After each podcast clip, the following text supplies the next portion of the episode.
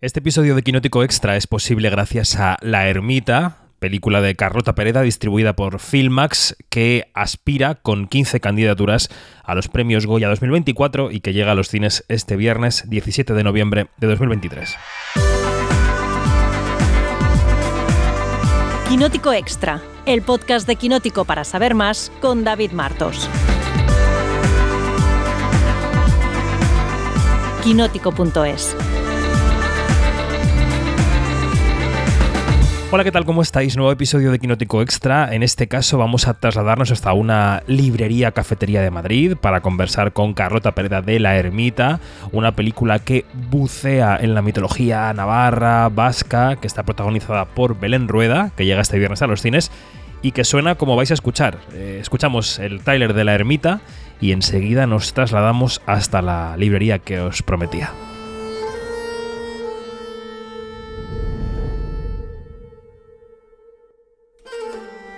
Nada de móviles. ¿Así? ¿Y qué puede pasar? Nada bueno. No voy a poder hacerlo sola.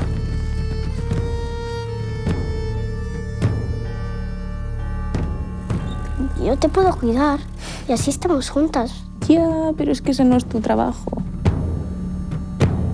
Ayúdame, por favor. Tu mamá me prometió que me enseñaría a ser medium. ¿Qué coño te metió mi madre en la cabeza? Pues em, estamos en un sitio, la verdad, muy agradable, en Olavide Bar de Libros, que es un rincón, como dice el nombre, lleno de libros, en el que además nos van a servir un café dentro de unos minutos y en compañía de Carlota Pereda. ¿Cómo estás? Muy bien. muy Buenos bien. días. Aquí muy a gusto. Eh, Sí, la verdad es que es un sitio que nos ha refugiado del frío madrileño que nos ha caído como una niebla esta mañana, eh, un Sí. poco contundente. Pero bueno, aquí estamos para hablar eh, sobre todo de La Ermita, que es tu próximo estreno, que es tu segundo largometraje. Que cuando yo he visto a Carlota aparecer por la puerta y nos hemos saludado, le he dicho, otra vez estrenando Carlota, ¿cómo puede ser? Sí, pues he tenido mucha suerte, la verdad, porque me salió la ermita antes de tener cerdita eh, Ujú. rodada y pues he, en- bueno, pues he ido del tirón de una a otra, que es una cosa que, que es una maravilla realmente poder hacer poder hacer esto, porque generalmente, bueno, sabemos que cuesta mucho levantar proyectos y hacerlo así dos de- del tirón es maravilloso. Y entonces, para quien vea la ermita, eh, si es que la gente se pregunta esto, a lo mejor es una cosa de periodistas, pero yo te lo pregunto igualmente. ¿Cómo la sitúas en tu universo de preocupaciones, en tu universo creativo? O sea, quien fue a ver Cerdita y diga, bueno, voy a ver la siguiente de Carlota porque me gustó mucho Cerdita. ¿Está en esa línea de pensamiento, en esa línea de cine? ¿Es otra cosa? ¿Cómo la situarías? Yo creo que la, la ermita es muy distinta a Cerdita eh, temáticamente, pero hay algo que sí está, que es la preocupación por los personajes y la preocupación de la historia llevada desde los personajes y la sensación de, de estar estando en un mundo nuevo Mm. y en un relato. Y eso creo que tiene en común. Y también cierto sentido del humor que tengo yo, que, que es innato todo lo que hago. Es verdad que tu terror o tu thriller, porque tiene tintes un poco de todo, está siempre teñido de una sonrisa. ¿eh? Hay momentos en la película en, los que das destellos de humor. Eh, que no sé cómo se mide eso. No sé si eso hay que tenerlo ya súper medido, ya compasado desde el guion, o si en rodaje tú hay momentos en los que dices aquí, pensando en cómo luego voy a montar, aquí hay que destensar un poco. ¿Cómo llevas ese ritmo en la cabeza?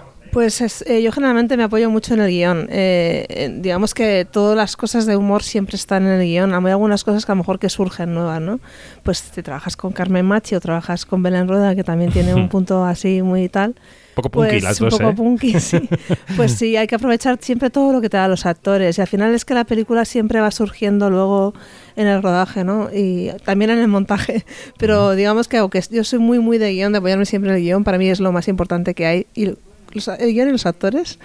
Y, y después, pues eso, sí, hay que, hay que intentar que la, pe- la película pueda tener cierta sensación de libertad, ¿no? Claro. Y surjan cosas. Claro. Y para eso, que es también una conversación que teníamos fuera del micrófono, es necesario tiempo para que surjan cosas y, y cierto presupuesto. Y el cine español va como va en general, no me refiero a este proyecto, ¿eh? en general, ahí eh, se, está, se va justo a lo que hay que rodar, ¿no? Sí, siempre se va justo. Ah. Yo creo que hasta las grandes pro- producciones que hay este año, si les preguntas a ellos, te dirán que, que iban justos. Que a Bayona le habría hecho falta un milloncejo más para la nieve, ya, ya supongo, ya supongo. Bueno, en, en Cerdita nos llevaste hasta Extremadura hasta un pueblo perdido de Extremadura, tenía conexión contigo, la historia del corto anterior, Laura Galán, etcétera, etcétera, que también está en esta película, por cierto. Eh, y ahora cambiamos de escenario completamente, nos vamos al norte, a hablar de la mitología eh, de Euskadi, a hablar de una ermita en la que eh, unos hombres eh, pájaro hacían unas ciertas cosas. Explica tú mejor cuál es el origen mítico de la película y cómo llegaste a la idea del guion. Mm, Pues realmente fue que estábamos en mitad de la pandemia, estábamos encerrados en casa y Laura Fernández de Filmas empezó a ver cortometrajes. Y vio Cerdita, vio Las Rubias y vio The Bully Monsters. Ujú. Y, y me llamó y me dijo que quería trabajar conmigo. Eh, ella, Filmas ya estaba metido en, en, en el posible producción de Cerdita, que todavía no, no había sido posible y que se, iba, se había parado por, por la pandemia. Ujú. Y me dijo que tenía un guion eh, que sucedía en, en Edimburgo, que tenía que ver con una historia real de una, de una medium que había dicho que había escuchado unas voces en una, en una abadía, ¿no? En, un- en una zona de, en una universidad, pero una zona de abadía de la universidad. Ujú. Eh, entonces a mí yo leí el guion y hubo algo que conectó mucho emocionalmente conmigo, por una parte porque estábamos en mitad de una pandemia y por otra parte por mi experiencia personal y sobre todo por la idea de la construcción del relato, de cómo se construyen las ficciones y cómo esas ficciones nos pueden ayudar a vivir. ¿No? Ujú. Entonces yo dije, me interesa esta historia, pero yo quiero traerla a, a España, eh, quiero acercarla a cosas que conozco, a personajes que conozco y quiero transformar los personajes principales en esta sensación de, de comunidad, ¿no? de, de cómo un pueblo puede ayudar a un niño a salir adelante y los personajes de Carol, por ejemplo, el personaje de Belén Rueda, pues a llevarlo más a gente que yo entendía y conocía que lo que, que lo, habí- que, lo que se planteaba en un inicio, ¿no? Mm. Eh, y así es como, como la transformé en una historia más personal, basándome también mucho en lo que sucedió en Navarra en la época de la peste. La último, el último brote de peste que hubo, en el que se cerró Pamplona entera y no dejaban salir a nadie. Imagínate tú, estabas ahí y estabas condenado a morir. Aparte, en una época en la que la medicina y la enfermedad tenía que ver más con la sensación de que estabas tocado por la culpa y por, por el castigo divino, ¿no? Y por ejemplo, en la, también en la ermita de Olite, en la que Ujú. cerraron a gente para dejarlos morir, para proteger al pueblo, ¿no? Entonces eso, todo esto tenía un ambiente muy, muy gótico, muy interesante, con este también la iconografía de los hombres pájaro, ¿no? Con estos picos, que es verdad que la iconografía que utilizamos nosotros tiene que ver más con, con una iconografía creada a partir de inspiración foránea, pero digamos que esta sensación de crear un relato y de cómo el relato, de, esta sensación de, las, de cómo en los pueblos de repente tú estás en unas fiestas y estás emborrachándote y de repente te dicen que esto es porque le cortaron los pechos a no sé qué santa. Claro. A mí esas cosas ¿Cómo me- conecta el origen de la mitología con tu vida cotidiana? Es un asunto muy interesante. Sí, entonces esa sensación dentro de un relato de una niña pequeña que, que- que está aprendiendo a gestionar una emoción, me pareció que, mm, que podía ser muy interesante. Mm. El vehículo de la gestión de esa emoción en la película es que cuando empieza la película nos parece que la niña está viendo una serie de cosas que ocurren allí, en esa ermita, cerca de su pueblo, en el que, como dices, hay un cuidado muy comunal de ella. eh, y luego aparece el personaje de Belén Rueda, que es una medium, que además procede de una estirpe de mediums, y, que, y que yo creo que es uno de los personajes, antes usábamos el, el adjetivo punky para ella. Yo creo que es uno de los personajes más punkis que le he visto a Belén Rueda. Ella está eh, socarrona, eh, cortante, de aspecto también está un poco más radical que otras veces eh, cuando la hemos visto en el cine, ¿no? Esta construcción del personaje fue para ella, con ella, desde ella, hacia ella. ¿Cómo fue la construcción del personaje de Belén? La construcción del personaje de Belén es que cuando yo pensé en cómo construir este personaje, en el guion original era un medium de verdad. Mm. Y yo pensé que era mucho más interesante para crear este conflicto con, con su madre, que realmente ya no creyera, sino que es que no tiene un duro y tiene que aprovechar su apellido, ¿no? Claro. Y en base a eso, pues empecé a tirar de cómo sería esa persona si existiera en la gente que yo conozco de verdad. gente Mm, cercana. Siempre mm. intento tirar de gente cercana, ¿no? De esta se parece a no sé quién, esta se parece a no sé cuántos. Siempre intento llevarlo a. a- más que. A veces puede, puede ser que me influya por documentales o por libros, pero jamás por películas a la hora de construir personajes. Vale. Puede ser que a la hora de construir iconografía, sí, evidentemente, ¿no? Hay algo del cine de, eh, del toro que sí- es un- una inspiración muy potente, Sí, pero a la hora sí. de construir personajes nunca, siempre he traído de gente que conozco. Y, y cuando fui a hablar con Belén y le propuse, había ciertas referencias de gente que conocíamos las dos. Ajá. Y a Belén le encantó, le encantó la idea de poder hacer un personaje así, que di- directamente ya ha tenido que cambiar hasta la manera de andar. Porque Belén es, un- es una es eh, bailarina y tiene una gracia Es natural y andando, una es verdad, sí. estilosa. Entonces había algo de deconstruirse que ha sido muy interesante y muy divertido de ver. Mm. ¿Cómo, es, ¿Cómo dirías que es el trabajo con ella mm, en el set? ¿Cómo se comporta la Belén Rueda actriz durante las tomas? ¿Cómo ha sido vuestra relación cuando hay una cámara de por medio? Es maravillosa, es muy, muy trabajadora, es muy exigente y además es es que es muy generosa con todo el mundo, tanto con el equipo técnico como con los actores. Había veces que no Maya no podía estar con ella por un tema de limitación horario, ¿no? Porque los niños, claro, tienen una serie de horas máximas de rodaje. Sí, y tenía pues a mi script poniéndole voces así. Y ella ahí, no, todo, ¿sabes? no pone ni una pega, no, no se queja ni del frío, ni de la lluvia, de nada. Es maravillosa. Aparte, es que es maravillosa. Y además es una estrella, se lo tiene todo. Es verdad que es una estrella, es una de las pocas estrellas que tenemos, ¿no? Que no, no abundan. Es verdad que ella sí, sí que lo es, efectivamente. Eh, ¿Semanas de rodaje? ¿Fue un rodaje duro? ¿Lo describirías como duro? Fue muy duro, fue muy duro porque eh, fue un rodaje que estábamos, eh, aparte del tiempo, la climatología, eh, rodar en Euskadi es maravilloso, pero tiene sus cositas de frío y lluvia y nieva y sol en el mismo día. y, y, por otra parte estamos trabajando con una niña que implicó unas limitaciones horarias y también teníamos unas exigencias artísticas que implicaba que muchas veces teníamos que dividir las cosas mucho, ¿no? De queremos este plano aquí, este plano aquí, y luego y hay que unirlo todo, quiere mucho esfuerzo de preproducción para casarlo todo. Ajá. Y luego también muchos efectos especiales, efectos físicos, fuego, construcción de una ermita que implica que utilizamos eh, dentro de la misma secuencia, a lo mejor utilizamos cinco sets distintos que hay que casar entre sí mucho trabajo, sí, mucho trabajo. Sí, lo parece. Nos acaba de llegar el café que nos han traído los, Sí. los amigos de Olavi de Bar de Libros, así que puedes ir dando un sorbo, poniéndote azúcar, lo que tú quieras, mientras yo te sigo preguntando. Em, Una, como se- una DR de estos. exacto, exacto. Es como hacer un efecto de... SM, ese- ¿Cómo se llama ese? Ah, ASMR, ¿no? Lo que dices tú de hacer así ASMR, con el micrófono, de hacer soniditos, es verdad.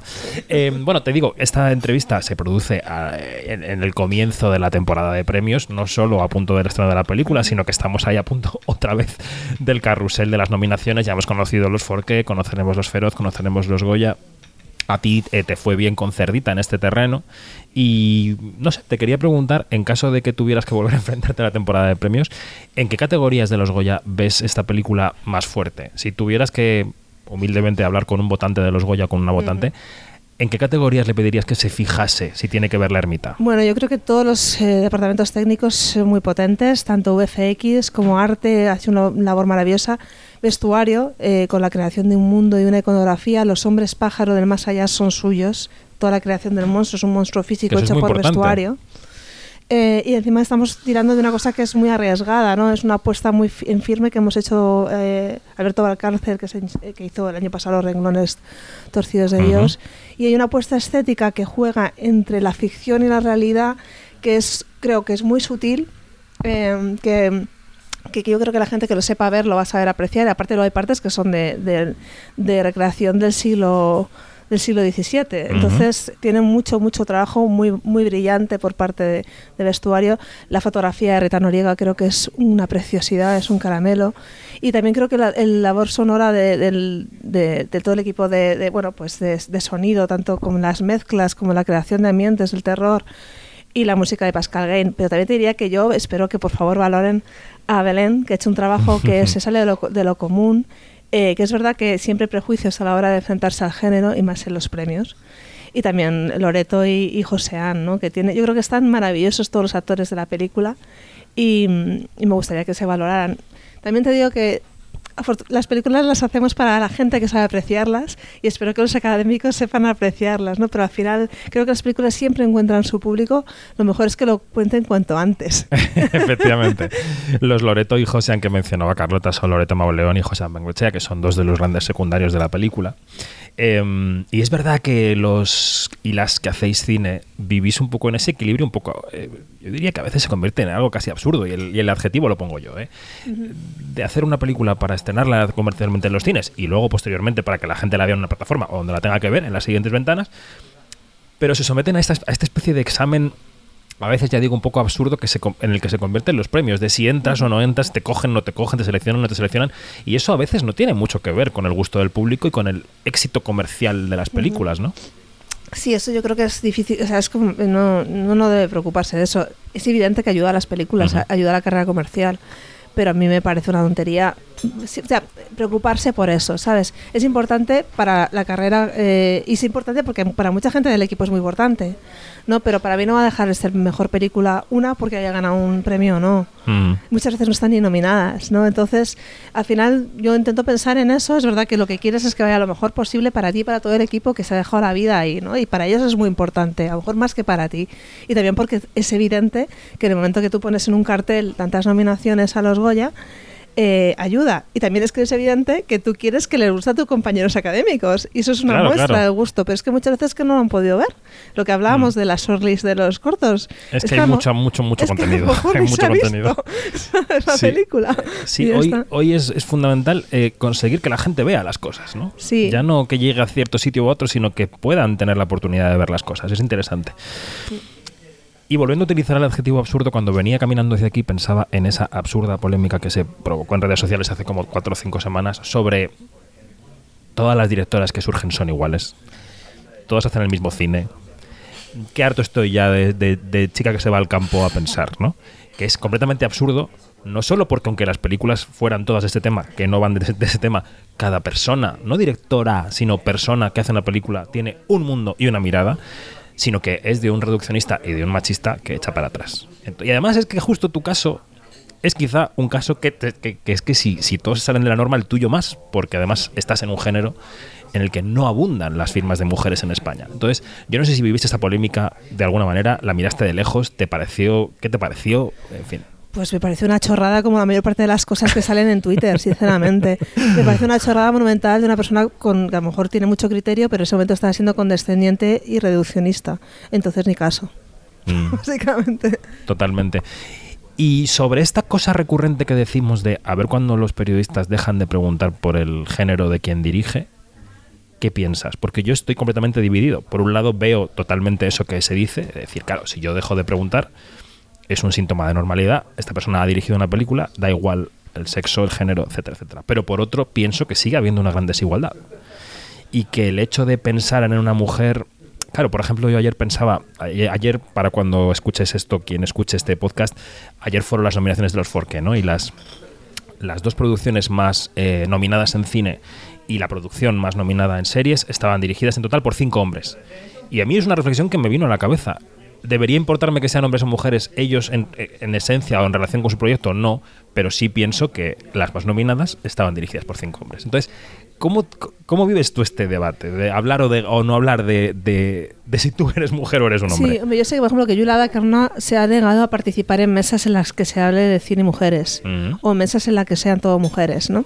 A mí me parece que es como, me parece que es muy bien, que hay un momento que a ti te ha ido bien, pero tú tienes que mantener la puerta abierta para los que vengan detrás. Y lo cierto es que tanto Yulada Goya Cornó como yo aquí en España no hay más directores de cine de género en nuestro país. Está Marco, Marta- eh, Mar Tarragona, ¿sabes? está Denise Castro, está Alice Wellington, pero Alice Wellington ya trabaja aquí, y hay un montón de mujeres con, pro- con proyectos. Pero la realidad es que a día de hoy yo tengo que hablar de eso porque soy la única que estoy ahora mismo en esta posición de estar promocionando una película. Mar Tarragona hace poco estaría con El Cuco, pero es una realidad.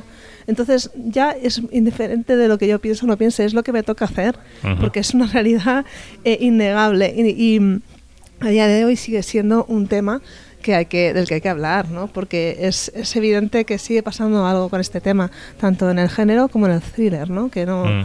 Es curioso que, que si En es- general con el presupuesto de las películas, Bueno, porque vuestras te películas cuento. suelen tener más presupuesto que un drama intimista que se produce en un piso. Pero Ya, ya, más, más, más, pero aún así muchísimo menos que el 90% de los proyectos del mismo género Efectivamente. de hombres y muchas veces por directores noveles. Eso no quiere decir que es muy, muy difícil levantar cine de género en España, sea hombre o mujer, ¿eh?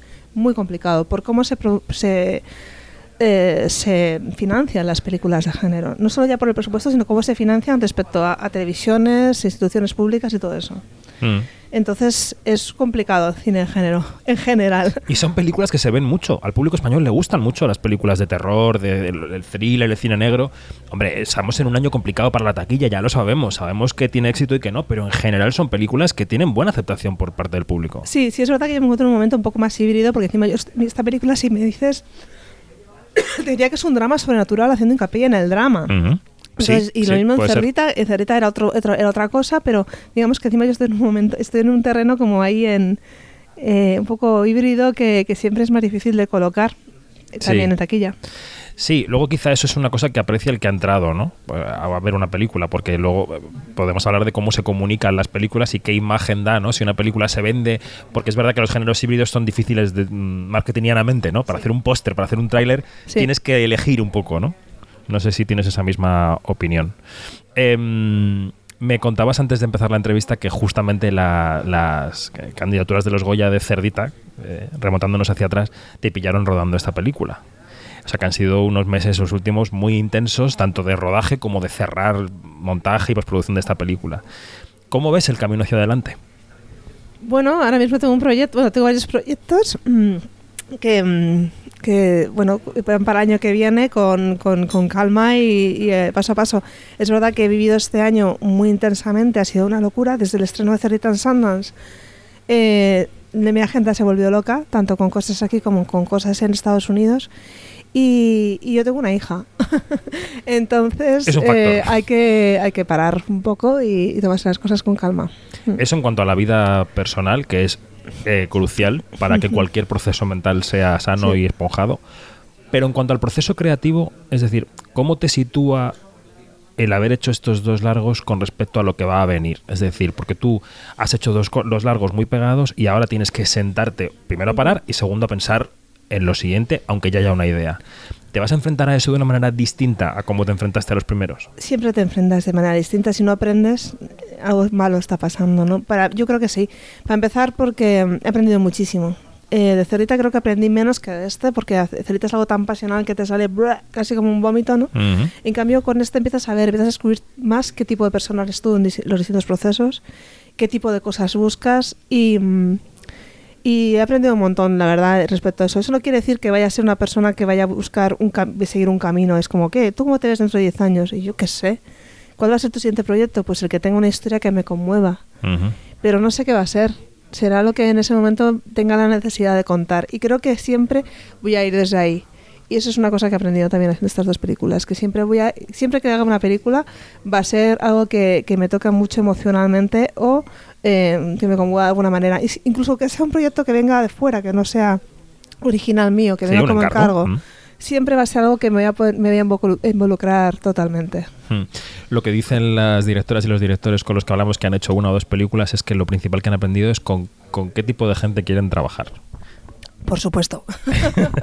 Es decir, que a veces hay procesos en el cine, en el audiovisual en general, también en las series, en los que te dejas un poco deslumbrar por ciertos nombres, vamos a poner técnicos, incluso actorales, y de repente descubres que no encajas o que son personas con las que tu carácter no concuerda. Entonces, el factor de trabajar con gente con la que te lleves bien, aparte de admirarla, yo creo que es importante, ¿no? Sí, creo, también hay gente que te exija, que no te diga que sí.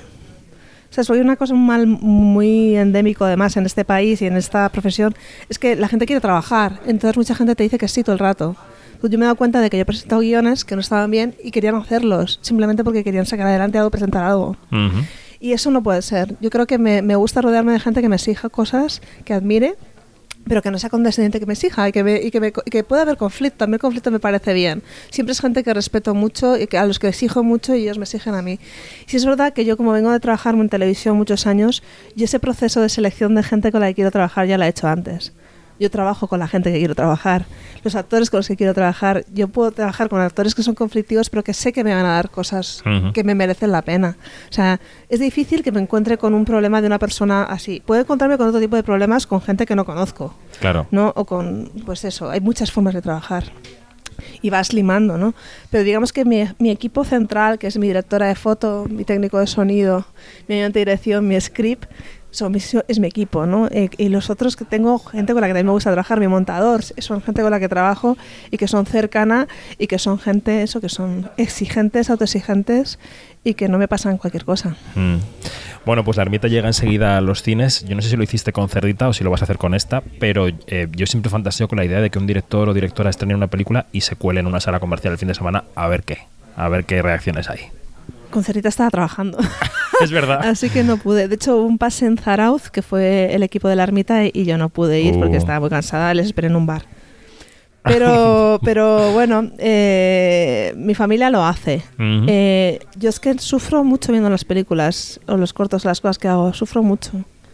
Yo me, me cuesta mucho, sí, me cuesta mucho eh, tiene que pasar mucho tiempo hasta que deje de sufrir. Entonces, para mí es una experiencia traumática siempre. Entonces, no sé, pues, siempre me gusta a lo mejor ver los últimos momentos, cuando voy a un pase, una presentación, eh, ver el arranque y a lo mejor entrar al final Mm. para ver cómo está respirando la gente. Mm. Y ya sabes eso, que la taquilla está como está. Eh, yo no sé, ya para ir terminando, cómo ves el futuro de este negocio en el que estamos. Eh, si ves sostenible que sigamos con este ritmo de estrenos, si ves que tus próximos trabajos van a poder llegar a cines como están llegando estos con la misma facilidad, porque ahora mismo estamos en un sector en el que se estrenan 14 y 15 películas todas las semanas, pero veamos también cómo les va a todas las películas, ¿no? ¿Cómo ves el futuro de esto? Pues no lo sé, pero sí lo que sí sé es que cuando se estrenan películas en plataformas, las películas casi desaparecen.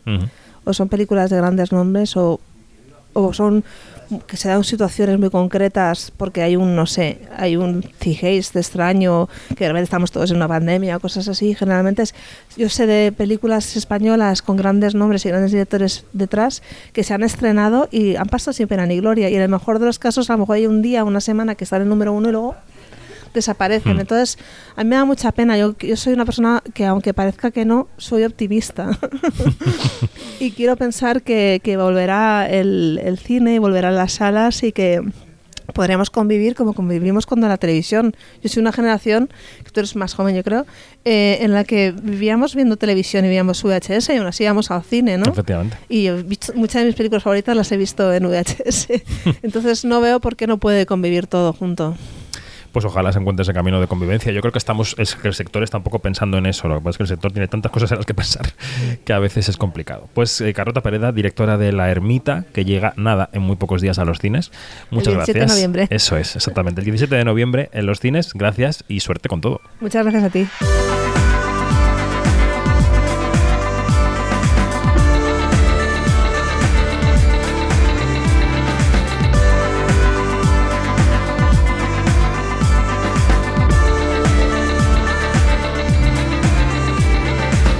Todo, más información en quinótico.es, primera con K y segunda con C, y en nuestras redes sociales donde somos Quinótico. Hasta la próxima.